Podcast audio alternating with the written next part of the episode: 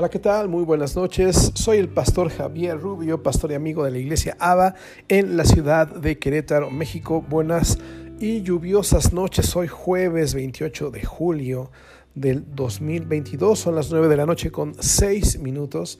Y bueno, hoy es un honor, es un placer estar contigo. Eh, platicando un poquito de la palabra de Dios, pero bueno, déjame hablarte de lo que va a pasar hoy. Sabes, nunca había hablado acerca de este tema eh, eh, aquí en el podcast. Lo que vamos a hablar hoy, sí lo he mencionado en la iglesia, eh, sobre todo de forma personal con las ovejas, con las personas que Dios nos deja cuidar, pero nunca por aquí. Y bueno, hoy te voy a platicar cosas que pasamos mi familia y yo, cosas muy íntimas que, insisto, nunca, nunca he hablado así como en una plataforma tan amplia. Pero como también ya lo mencioné, espero con todo mi corazón que Dios hable a tu vida y la bendiga como nunca antes lo ha hecho. ¿Vale? El tema del día de hoy se llama ¿Qué hago cuando necesito un milagro? Yo necesito un milagro y no solamente un milagro, sino muchos milagros en muchas áreas de mi vida. Seguramente tú estás igual que yo. Y cuando necesitamos un milagro, pues es donde tenemos que ver qué hacemos para obtenerlo, ¿no? Eh, pero muchos hacen oración, buscan a Dios como nunca antes lo han hecho. Otros se van de rodillas, quién sabe a dónde. Pero la realidad es más sencilla. No hay que ser tanto. Hay que aprender, porque en la palabra de Dios está muy claro cómo nosotros necesitamos o qué necesitamos hacer para ver un milagro. Y de eso vamos a hablar el día de hoy. Entonces, ¿qué hago cuando necesito un milagro? Vamos a empezar. Fíjate que hace poquito, no tiene mucho esto, platicaba con un amigo muy, muy, muy querido que él está escuchando esto. No voy a decir su nombre, le voy a aplicar el ¿te identificas o te etiqueto? y bueno, platicábamos y, es mi gran amigo y, y, él me comentaba lo que él necesitaba para echar a volar o para echar a andar algunos negocios, ¿no? Entonces yo lo escuchaba hablar y y él hablaba acerca de las cantidades de, dinero que, él necesitaba para lograrlo. Pero también me hablaba de muchas otras cosas, ¿no? que a veces pues, no, no, solamente necesitamos dinero, ¿verdad? No, todo se trata de dinero, aunque es importante, no todo se trata de dinero. Entonces cuando yo, insisto, escuchaba acerca de, estas cantidades de dinero que mi amigo necesitaba para, para iniciar sus, sus proyectos, Dios puso en mi corazón una frase que me dejó helado. Yo escuché la siguiente frase. Lo que Él necesita no es dinero, es un milagro. Escuché esto y yo me quedé, insisto, helado, ¿no? Porque me di cuenta que mi amigo realmente necesitaba más que dinero. Necesitaba un milagro. Entonces, eh, por ejemplo, mi familia y yo tenemos el plan, si Dios lo permite, de cambiarnos de casa a un lugar más grande eh, el siguiente año, en febrero del siguiente año. Y cuando te pones a pensar qué es lo que necesitas para cambiarte de casa, realmente te das cuenta que se necesitan muchas cosas, ¿no? Primero se necesita dinero, ¿verdad? Para pagar todo el asunto. Mudanza, ya sabes, renta, depósito, en fin, etcétera se necesita un aval, ¿no? Un apoyo de alguien de toda la confianza para que puedas dar un paso así. Pero también se necesitan otras cosas, por ejemplo, buenos caseros, vecinos confiables, que la zona donde está la casa es una zona segura, que no haya plagas, cucarachas, ratas, en fin que nuestras, en nuestro caso, por ejemplo, está hablando de lo que necesitamos. Y creo que todos necesitan, pero de una manera más particular, por ejemplo, nosotros necesitamos que nuestras gatitas estén seguras, porque todo gato, ya saben, es muy vago y se sale, y aunque están operadas y lo que sea, pues pueden correr un peligro. Necesitamos también que no se la, inunde la casa con las lluvias. Porque pues, tú la ves muy bien, pero cuando llueve durísimo te das cuenta por dónde se mete el agua donde, donde no sabías, ¿no? Que se metía. Y, otros me dicen luego, y que no me espanten, pastor, ¿no? y la verdad es que sí, o sea, también es un asunto, ¿no? Y, yo cuando veo esto me pongo a pensar, digo, Señor, realmente necesito buenos caseros y todo esto. Pero hablando de vecinos confiables, ¿saben que donde estamos nosotros, eh, unos vecinos, ya no están, eran de otro país y ponían, ponían música en su celular, con otras costumbres, otra cultura, ponían música en su celular así en la barra, porque se veía desde mi casa, y se juntaban como unas 15 o 20 personas a cantar hasta las 3 de la mañana, entre semana. Era impresionante, no se callaban.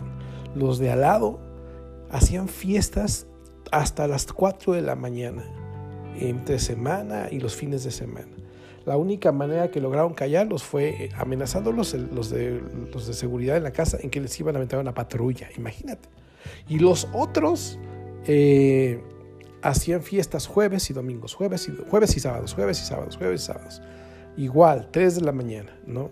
Alcoholizados, ya era una cosa espantosa y tuvieron que, advertirles que si seguían los iban a sacar, les iban a, los iban a correr de la casa. O sea, cuando te decimos que sea una zona, una, una zona con vecinos confiables, sabemos de lo que hablamos. ¿A dónde voy con este triste paréntesis? Es que todo lo anterior nos lleva a entender que cuando necesitamos cambiarnos de casa, necesitamos un milagro donde podamos ver que, que, que, en realidad Dios cuida de todo. Gloria a Dios, aquí no hay cucarachas. Bueno, se meten de vez en cuando al patio por el calor, pero en cuatro o cinco años solamente se metió un ratón y eso salió luego, luego, porque estamos muy cerca de un área de, de, de, campos, ¿no? de sembradíos. Pero la realidad es que Dios, Dios tiene que cuidar tantas áreas que el dinero no logra cuidar. Y por eso, insisto, todo lo anterior en un cambio de casa como ejemplo nos lleva a entender que hay pasos que vamos a dar, que necesitamos más, de, más que dinero, necesitamos un milagro. Ok. Esto del milagro, la verdad me voló la cabeza. Y entonces Dios me explicó cómo llegan los milagros. Y ahora te lo voy a explicar también a ti. Y, gracias a Dios por esta plática con esta persona tan amada, tan querida, de las que les mencionaba, que, les mencionaba al principio. Porque sin esa plática en realidad no estaríamos hoy hablando de esto y Dios no estaría hablándote. Vamos a dar una pequeña introducción. Entender una palabra de Dios y ponerla en práctica no es señal solamente de que la entendiste o de que la creíste. Es señal de que te fue revelada por Dios. En otras palabras, tú no haces lo que entendiste, tú haces lo que se te reveló de parte de Dios. Eh, ejemplo, hay una parte en la Biblia donde el Señor Jesús le dice a, Pedro, al apóstol Pedro, en, en Mateo 16, 17, que les dice el Señor Jesús a, los discípulos, bueno, ¿quién soy yo para ustedes? Y dice en Mateo 16, 17, em, eh, bueno, perdón, antes de eso Pedro le dice a, Jesús, Jesús, tú eres, tú eres el Cristo, el Hijo del Dios viviente. Así le dijo Pedro a Jesús. Ahora sí, Mateo 16, 17, el Señor le dice, bendito eres Simón, hijo de Jonás, o, o Pedro, ¿verdad? Así le llamaba porque mi Padre que está en el cielo te lo ha revelado. No lo aprendiste de ningún ser humano. ¿Ya vieron? O sea, hay cosas que entendemos no porque nos ayudó alguien, aunque Dios usó a alguien, sino porque Dios nos revela realmente las cosas. Otro ejemplo lo vemos en Lucas 24, 45, donde había una charla de personas que, que estuvieron presentes en la crucifixión del Señor Jesús, que seguían a Jesús, y cuando Jesús muere en la cruz, ellos se regresan a su rancho, a su pueblo, diciendo, bueno, pues aquí se acabó todo, ya murió Jesús, ahora a ver qué sigue. Y Jesús resucita y los alcanza en el camino. Y, y, habla con ellos y dice en Lucas 25, 45, entonces Jesús les abrió la mente para que entendieran la escritura. Y ese es mi clamor, que Dios hoy te abra la mente para que puedas entender lo que te voy a decir el día de hoy. Pero bueno, ¿qué es una revelación? Una revelación es el descubrimiento o la manifestación de algo secreto, oculto, eh, desconocido. Cuando Dios le muestra a los hombres cosas que no pueden saber por sí mismos, ¿verdad? También eso es una revelación. Entonces cuando entendí cómo Dios provoca un milagro, e insisto, hoy lo vamos a aprender, entendí que no pude llegar a esa conclusión por mí mismo. Pongamos el ejemplo de la creación de una empresa. El dinero por sí solo no te puede garantizar el éxito de un negocio, ¿verdad? Necesitas visión, conexiones, oportunidades, personal de confianza, una estrategia, creatividad y bueno, sobre todo buenos clientes, ¿verdad? Y constantes. Por eso, retomando el ejemplo de, de cómo empezó todo, cuando escuchaba a mi amigo hablar acerca de sus planes, Dios me decía que él necesitaba algo más que dinero, ¿verdad? Necesitaba un milagro que trajera todo lo que él necesitaba, incluyendo dinero, ¿va? Entonces, ya van a decir, ya Javier, suéltala, escúpela, pastor, ya dime, ¿qué hago cuando necesito un milagro? ¿Qué hago? Bueno, ahí te va. La respuesta la tuve que partir en cuatro partes, ¿ok? Son cuatro pasos que tienes que dar para eh, recibir un milagro de parte de Dios. Número uno, lo primero que tienes que hacer es creer lo que Dios dice en la palabra acerca de un tema en específico. Número dos, tienes que hacer lo que dice la palabra acerca de un tema en específico. Número tres, no tienes que dejar de hacerlo o no, debes, no debes dejar de hacerlo. O sea, tienes que ser constante. Las cosas no se dan un día para otro. Y número cuatro, no dejar de creer que Dios cumplirá su palabra mientras lo haces. Vamos a poner ejemplos para entender estos cuatro pasos. Pero si hiciste todo lo anterior, es señal no de que entendiste solamente la palabra de Dios, sino de que te fue revelada esa palabra por el Espíritu Santo.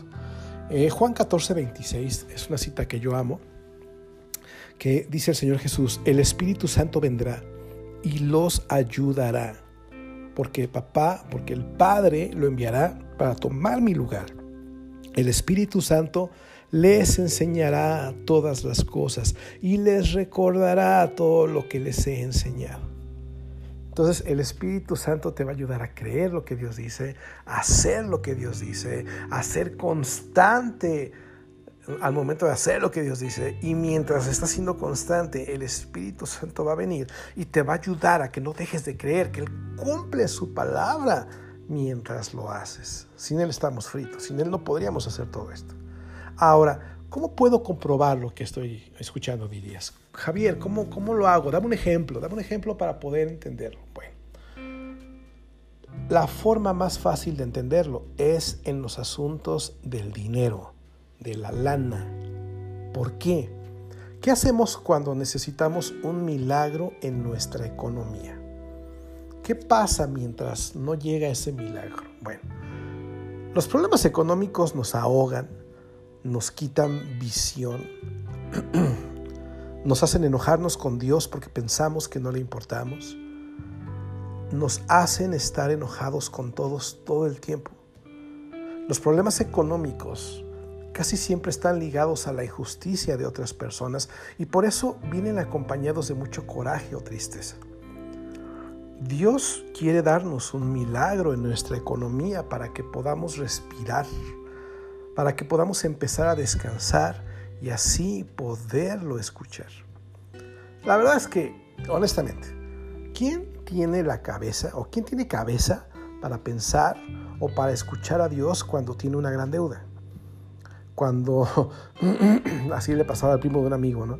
Cuando no se puede enfermar ¿por qué no tiene para pagar doctor o medicinas? O, que no, o, cuando su familia no ha comido, ¿quién tiene cabeza para andar tomando decisiones o para escuchar cosas? Por eso te decía al principio, los problemas económicos nos ahogan, nos quitan la visión y, nos hacen al final del día enojarnos con Dios porque pensamos que Él no nos ama, que no le importamos. ¿Ok? Entonces, eh, la principal área en la que podemos ver un milagro es en nuestra economía. Pero para, hacer, para ver ese milagro necesitamos hacer estos cuatro pasos que acabamos de dar. O sea, creer lo que Dios dice en la palabra acerca de este tema de la economía, hacer lo que dice la palabra en el tema de la economía, no dejar de hacerlo o ser constante en el asunto y no dejar de creer que Dios cumplirá su palabra mientras lo haces.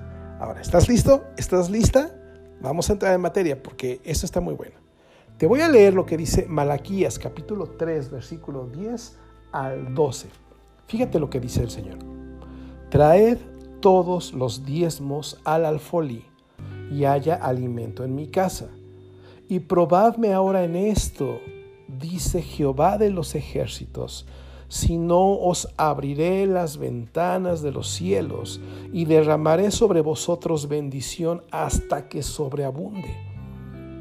Reprenderé también por vosotros al devorador, y no os destruirá el fruto de la tierra, ni vuestra vida en el campo será estéril, dice Jehová de los ejércitos. Y todas las naciones os dirán, bienaventurados, porque seréis tierra deseable, dice Jehová de los ejércitos. Entonces, Retomemos los cuatro puntos iniciales para ver un milagro, ¿vale? Aplicados en este caso, e, e, un milagro en nuestra economía. Bien, número uno, dijimos que debemos creer lo que Dios dice en la palabra acerca de un tema en específico, ¿verdad? Bueno, que acabamos de leer en Malaquías tres días. En Malaquías tres días acabamos de leer básicamente cinco cosas. La primera, que Dios dice que si apartamos el 10% de nuestros ingresos, y los llevamos al lugar donde nos alimentamos de la palabra de Dios, a ese lugar, dice Dios, no le va a faltar nada para que la palabra de Dios siga siendo enseñada. ¿Ok? Llevar la palabra de Dios a otros, créeme, implica gastos. Y muchos creen que nada le cuesta al pastor que predica la palabra. Un ejemplo, tengo una persona, conozco un pastor que amo muchísimo, y él eh, en, su ciudad tiene en su iglesia un local padrísimo. Es un local impresionante como para 300 personas. El local, el local no lo renta nada más los domingos para la iglesia, lo renta todo el mes. Eso permite que la iglesia pueda hacer reuniones de mujeres un día, de hombres otro, para niños, jóvenes. Eh, también tienen oportunidad el grupo de alabanza de reunirse, ensayar los sábados y el domingo tocar en la iglesia, ¿no? Pero este amigo pastor me confió algún día y me dijo, ¿sabes qué Javier? Este domingo que pasó ya le iba a decir a la iglesia que vamos a entregar el local y que vamos a buscar algún, algún lugarcito pequeño o a ver qué hacemos, pero ya no vamos a estar ahí. Y entonces les dijo a la iglesia que iba a entregar el local. Y todos, ¿pero por qué no? Y él les dice, porque no tenemos para pagar la renta. Entonces vamos a, dejar el local. Entonces dice que al final se le acercó la gente y le dijeron, pastor, queremos creerle a Dios, queremos diezmar, creemos que, si apartamos el 10% de lo que Dios nos da y lo traemos aquí, Dios va a usar ese dinero para pagar la renta y además nos va a bendecir más a nosotros. Y bueno, el final de esta historia fue, de esta historia fue hermoso y claro. Eh, entre todos apoyaron a la iglesia, al pastor, para que no entregaran el local y la iglesia siguiera creciendo. Iba muy, muy bien. ¿Queda claro? También número dos, leímos algo muy importante. leímos que Dios promete que por hacer esto, o sea, por apartar el 10% y entregarlo, Él te va a dar mucho más de lo que necesitas, porque Dios no solamente está pensando en ti. Génesis 12.2 dice que Dios te va a bendecir para hacerte bendición. ¿Se acuerdan que leímos en Malaquías que Él iba a dar dice, pruébame si no te abro las ventanas de los cielos y derramo sobre ti bendición hasta que sobreabunde. No que abunde, sino que sobreabunde. Porque Dios quiere darle a otros a través de ti, pero que tú no te quites el pan de la boca, ¿verdad? Sino que en tu casa no, en tu casa no falte nada y pueda Dios darle a otros a través de ti. También leímos eh, el tercer punto, o el tercer punto que leímos fue que Dios reprenderá al devorador, el devorador de tus finanzas. Ese devorador básicamente representa a varios conceptos, por ejemplo, principalmente representa al diablo, que el Señor reprende al diablo, reprende también de nuestras vidas una mala administración, reprende una falta de sabiduría en las finanzas. Tomamos malas decisiones. Entonces, eh, Dios promete reprender eso de nuestras finanzas. Número cuatro, también leímos algo muy importante, que habrá sanidad en tu fuente de ingresos para que no deje de llegar el dinero. Porque es cuando dijo, y no, el devorador no va a destruir el fruto de tu tierra, dice, ni tu vida en el campo será estéril. Dios reprende toda esterilidad. Y cinco, la gente que te rodea reconocerá que Dios te ha bendecido y querrá tener lo que tú tienes. No tanto el dinero, sino al Dios que ha bendecido tus finanzas. Y lo más importante, bueno, vamos a continuar. ¿eh? Por eso el número uno es creer lo que Dios dice en la palabra acerca de un tema en específico. Número dos, dice, haz lo que dice la palabra. Déjame platicarte esta pequeña historia. El nieto fundador, más bien, el nieto del fundador de la nación de Israel, se llama, este hombre se llamaba Abraham, bueno, su nieto se llamaba Jacob. Él salió de su casa sin nada, sin nada, como decimos en México, una mano adelante y una mano atrás, ¿no? No tenía nada. Y también salió huyendo porque su hermano mayor lo quería matar. Y en medio de una gran escasez, él hizo un trato con Dios. Y ese trato está en Génesis 28, del 20 al 22. Y dice así, luego Jacob hizo el siguiente voto. Si Dios en verdad está conmigo y me protege en este viaje, y si Él me provee de comida y de ropa, y si yo regreso sano y salvo a casa de mi Padre, entonces el Señor ciertamente será mi Dios. Y esta piedra que levanté como columna conmemorativa será un lugar de adoración, a Dios. Y yo le daré a Dios una décima parte de todo lo que Él me dé. Wow. Si tú sigues leyendo la historia a partir de Génesis 28, si sigues leyendo la historia de Jacob, vas a darte cuenta cómo Dios lo bendijo de una manera tan asombrosa. Y todas las bendiciones de Dios parten de los pactos o de las promesas que hacemos con todo nuestro corazón a Dios. Y por eso le dijo, pues no tengo nada, pero si tú me ayudas Dios, yo de todo lo que me des voy a apartar el diezmo o el 10% para ti. Número tres, dijimos que para que veamos un milagro tenemos que ser constantes, no debemos dejar de hacerlo, porque no podemos hacer algo una, dos o tres veces y decir, pues no sucede nada, ahí te ves. No, recuerden, la Biblia dice, unos siembran y otros riegan, pero Dios da el crecimiento. Él sabe cuándo y cómo va a crecer lo que nosotros fielmente sembramos en su obra.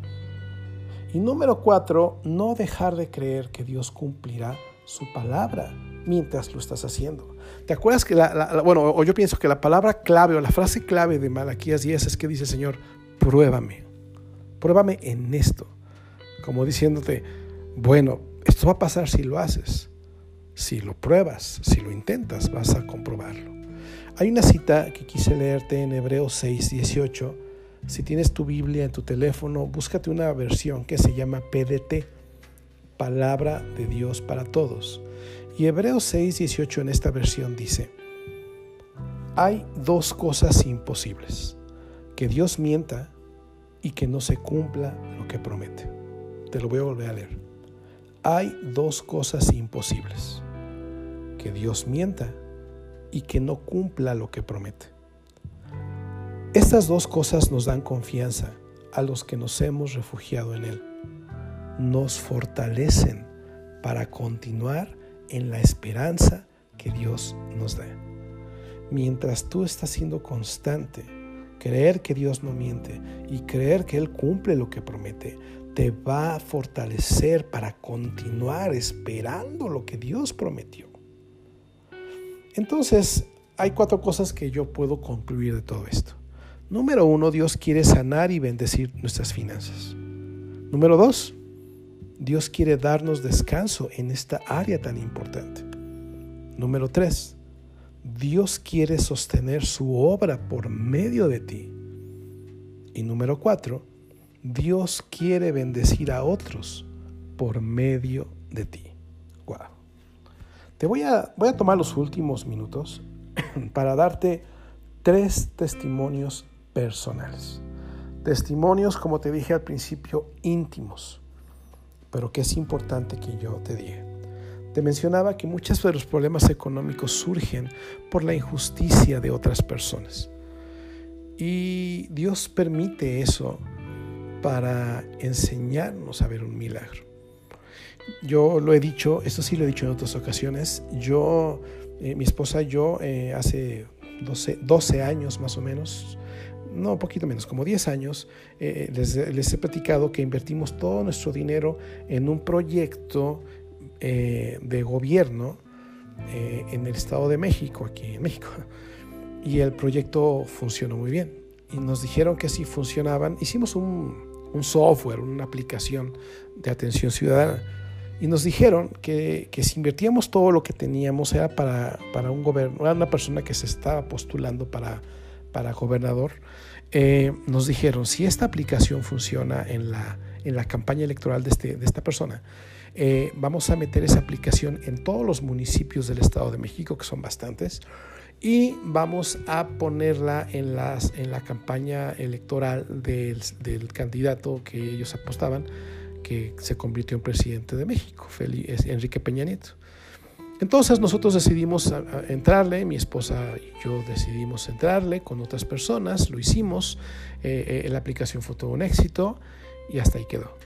Por 10 años vimos triunfar a quienes nos engañaron, a quienes nos traicionaron y, mientras nos hundíamos en la peor de la escasez. Pero Dios todo lo usa para algo y dice la palabra de Dios que a los que lo amamos todas las cosas nos ayudan para bien. Y si no me hubiera pasado esto, no te estaría yo diciendo lo que te voy a decir. Nosotros no teníamos nada de dinero. Fue terrible. Pero en lo terrible Dios nunca nos dejó. Entonces yo, yo leí lo que Jacob le dijo a Dios. Yo le dije, Señor, yo estoy como Jacob. Ya, ya estaba mi esposo, ya estábamos casados, ya estaba mi Jari y Rodrigo acababa de nacer.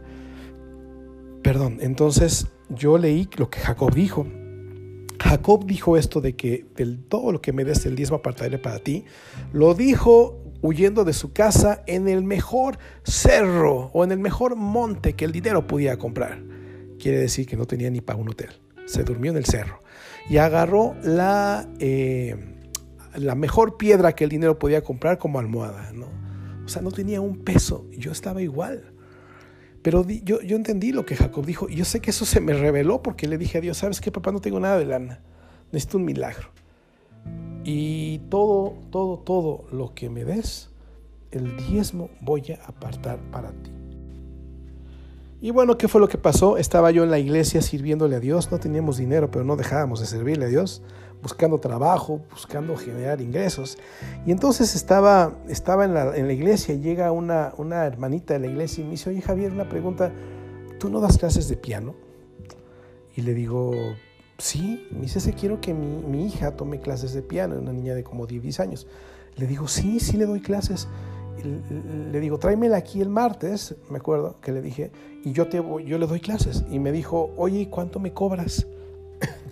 Entonces yo me quedé pensando. Esa fue una pausa, este, así de, suspenso. Me quedé pensando y le dije, pues págame 50 pesos.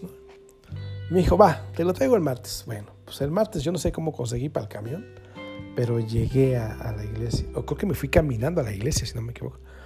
Y entonces llega y me, le doy la clase y me paga 50 pesos. ¿Saben qué hice con esos 50 pesos? Caminé hasta el metro, que estaba muy lejos. Me compré un boleto del metro con ese billete de 50 pesos y aparte 5 pesos para el diezmo.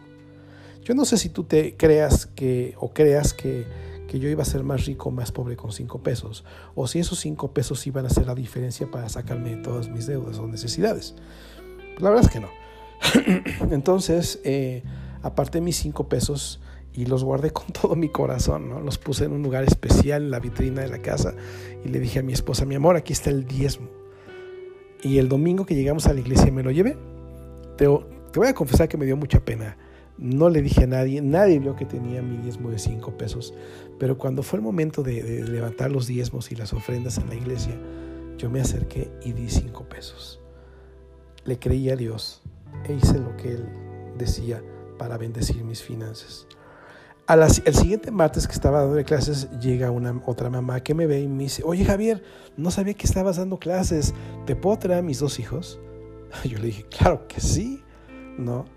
Al siguiente martes, yo entregué mi diezmo de mis 5 pesos. Al siguiente martes yo ya estaba cobrando 150 pesos.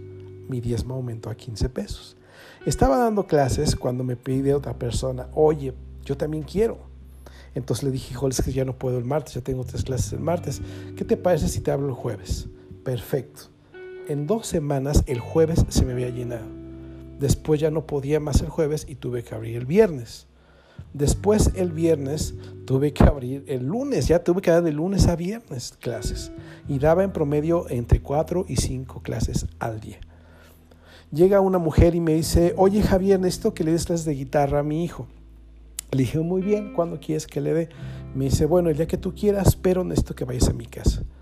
Le dije, ah, caray, ¿dónde vives? Y me dijo, soy vecino tuya, soy tu vecina. Y me dijo, le dije, cierto, estás bien cerca de mi casa, unas cuadras, muy bien. Le digo, ¿qué día quieres que le dé guitarra a tu hijo? Y me dice, todos los días. y le dije, mira, no puedo todos los días. Ya me estaba negando, le dije, así que voy a tener que darte clase los lunes, miércoles y viernes en la mañana, tal hora porque, bueno, no me acuerdo cuál hora, pero le dije, porque no puedo más, ¿no? Para no hacerte cuento tan largo, al final de dos meses yo pasé de diezmar 5 pesos a la semana a 500 pesos a la semana. Entonces, háganle cuentas y vean cómo Dios cumplió su promesa cuando fuimos obedientes, le creímos y fuimos constantes y no dudamos en que Él iba a cumplir su promesa. En ese momento Dios nos trae a Querétaro y Él todavía no acababa con nosotros, ni ha acabado, ni acabará. Él, bueno, si acabará algún día, ¿verdad? Lo creemos. Ahí va el otro testimonio personal. Llegamos a la iglesia y rentábamos un local en un hotel muy bonito, carísimo. Nos cobraban 10 mil pesos al mes, nada más unas dos horas cada domingo. Nos cobraban 2.500 por domingo. Entonces una persona me dijo, oye pastor, ¿y si mejor con esos 10 mil pesos rentan ustedes una casa grandotota para que vivan mucho mejor de como viven ahorita y, ahí nos podamos reunir? Dije, qué buena idea, ¿no? Lo pusimos en manos de Dios, hablamos con nuestros pastores en ese momento y nos dijeron, adelante, Dios los va a respaldar. Entonces empezamos a hacer los movimientos y ¿qué creen? Hice cuentas y me faltaban 10 mil pesos para el cambio de casa. Y esto que voy a decir lo va a escuchar la persona que Dios usó para este milagro. No voy a decir quién es, esa persona cuando lo escuche va a saber que estoy hablando de él. Entonces, eh, yo entendiendo lo que estamos hablando, lo que Dios enseña acerca de las finanzas, yo le dije al Señor, papá, necesitamos 10 mil pesos para cambiarnos de casa y cumplir con este plan. Así que no te voy a pedir 10 mil pesos, Señor. Yo le dije, te pido por favor que bendigas a una persona que te crea, a una persona que decida diezmar. Así que por favor, bendice a esa persona. ¿Qué estaba pidiendo? ¿10 mil pesos a Dios? ¿O que Dios le regalara a una persona que le crea 100 mil pesos? Cuando lo digo esto en la iglesia, muchos me dicen, ay pastor, ¿no quieres que Dios me use para bendecir la iglesia? Entonces, em, eso, eso fue lo que oramos mi esposa y yo. Y entonces fui a ver a unas ovejitas de la iglesia, iba saliendo y suena mi teléfono. Y me dicen, hola pastor, ¿qué haces? Le digo, no, hola, estamos aquí saliendo de una reunión, vamos para la casa. Me dice, ah, pues te veo en tu casa, ¿no? Quiero pasar a verte. Le dije, ay, qué padre. Me dice, sí, fíjate, es que me llegó un, bono en mi trabajo. Me llegó un bono y, y bueno, pues quise apartar el diezmo y te lo voy a llevar. Dije, perfecto, allá te espero. Cuando llega él, ¿sabes de cuánto fue su diezmo? De 10 mil pesos. Quiere decir que Dios bendijo a una persona que le creía con 100 mil pesos. Y así fue el inicio en la iglesia en Querétaro. Pero la realidad es que nuestras finanzas necesitaban más que un milagro. Digo, perdón, más que dinero, necesitaban un milagro. Y y ahora nosotros tenemos una casa, hay pastores que nos cuidan, que velan por nosotros, que nos enseñan su palabra y que nosotros apartamos nuestro diezmo para que no falte nada en la iglesia, para que, para que esto bendiga, dice la palabra, que, que le compartamos de todo lo bueno que Dios nos da a la persona que nos ayuda a crecer en Dios. Y nuestras finanzas han sido particularmente bendecidas. Y termino con un pequeño testimonio más. Nosotros, nosotros eh, teníamos una hermosa costumbre en el momento más difícil llegando a Querétaro porque volvimos a empezar. Y, y, con mis hijos nosotros orábamos por la comida del día. Así mientras orábamos por la comida, eh, le agradecíamos al Señor por la comida del día siguiente. ¿Por qué le agradecíamos por la comida del día siguiente? Porque no sabíamos que íbamos a comer el día siguiente. Solamente sabíamos que Dios iba a hacer un milagro. Al día siguiente yo no sé cómo Dios mandaba a alguien y empezaba a usarlo para bendecir nuestras vidas. Tus pastores, tu iglesia necesita ayuda y Dios quiere usarte para bendecirles. Y así Dios nos bendijo y hasta la fecha podemos nosotros ser bendición a otros porque Dios ha bendecido nuestra economía. Y, bueno, quiero, quiero pedirte esto por último. Habla con Dios y habla con tu pastor acerca de diezmar. Si tienes alguna duda, ¿verdad? Y si tienes la fe para hacerlo, acércate a tu iglesia o acércate a la persona que te enseña la palabra de Dios y pídele que te enseñe más al respecto y entrégale tu diezmo para que Él lo bendiga y ore por ti y por tus finanzas. Cree que Dios no dice mentiras. Y si lo haces con fe en su palabra y de manera constante, verás cómo Dios te enseña que su palabra es verdad en el área del dinero en primer lugar. Y así Él comenzará también a enseñártelo en otras áreas de tu vida que también necesitan un milagro. Yo quiero orar por ti para que Dios te revele esto y para que su Espíritu Santo te lleve a hacerlo. Y, si alguien ya lo hace, orar por ti para que te ayude a, no dejar de ser constante. Porque cuando tú decides creerle a Dios y decides creer que Él cumplirá su palabra, todo se va a levantar en tu contra para que te detengas. Pero yo voy a orar para que el Señor te ayude a ser constante en todo lo que has decidido hacer para Dios. Y el área de las finanzas, del dinero, solamente es una, pero créeme, créeme lo que te voy a decir es la manera más fácil y más necesaria para comprobar y aprender cómo Dios hace milagros. Y de ahí, las demás áreas de tu vida las vas a comprobar. Vamos ahora, ¿qué te parece? Señor Jesús, te doy gracias por, por esta palabra, Señor. Gracias te damos, Señor, porque en verdad tú nos estás enseñando a creer lo que tú dices en la palabra acerca de un tema en específico. Nos estás enseñando a hacer lo que dice tu palabra acerca de un tema en específico, Señor, ya lo dijimos. Nos estás ayudando a, que seamos constantes, a no dejar de hacerlo. Y sobre todo, Señor, nos estás ayudando a no dejar de creer que tú cumples lo que dices, que tú no, no dices mentiras y, y, que lo creamos con todo nuestro corazón mientras lo estamos haciendo. Así, así vemos milagros. Así vemos milagros en todas las áreas de nuestra vida, Señor. Y papá, pues ahorita hablamos eh, que, para eh, comprobarlo, las finanzas es la mejor área para empezar. Gracias, Padre, porque tú quieres sanar, porque tú quieres bendecir nuestras finanzas. Tú nos quieres dar descanso en esta área tan importante. Tú quieres sostener tu obra a través de nosotros, Señor. Y gracias, Padre, porque también quieres bendecir a otros por medio de ti. Señor, que los que estén aquí se les revele tu palabra y que como dice tu palabra te puedan probar. Esa es una palabra muy desafiante, muy, muy dura tal vez, ¿no? Atrevida. Cuando dices, pero pruébame, no lo des por entendido, no lo des por hecho. Ponme a práctica, ponme a prueba, estás diciéndonos. Y yo sé que muchos de los que nos están escuchando lo han puesto en práctica, te han probado en esto, como dice tu palabra, y te han creído, lo han hecho y tú los has bendecido. Señor, muchas personas que nos están escuchando están muy cansadas porque el área de las finanzas los han desgastado mucho y esto les ha llevado cansancio a todas las demás áreas y esto les ha hecho hasta enojarse contigo, papá. No pueden ver, no pueden oír, no pueden respirar porque se sienten ahogados por el asunto de la escasez.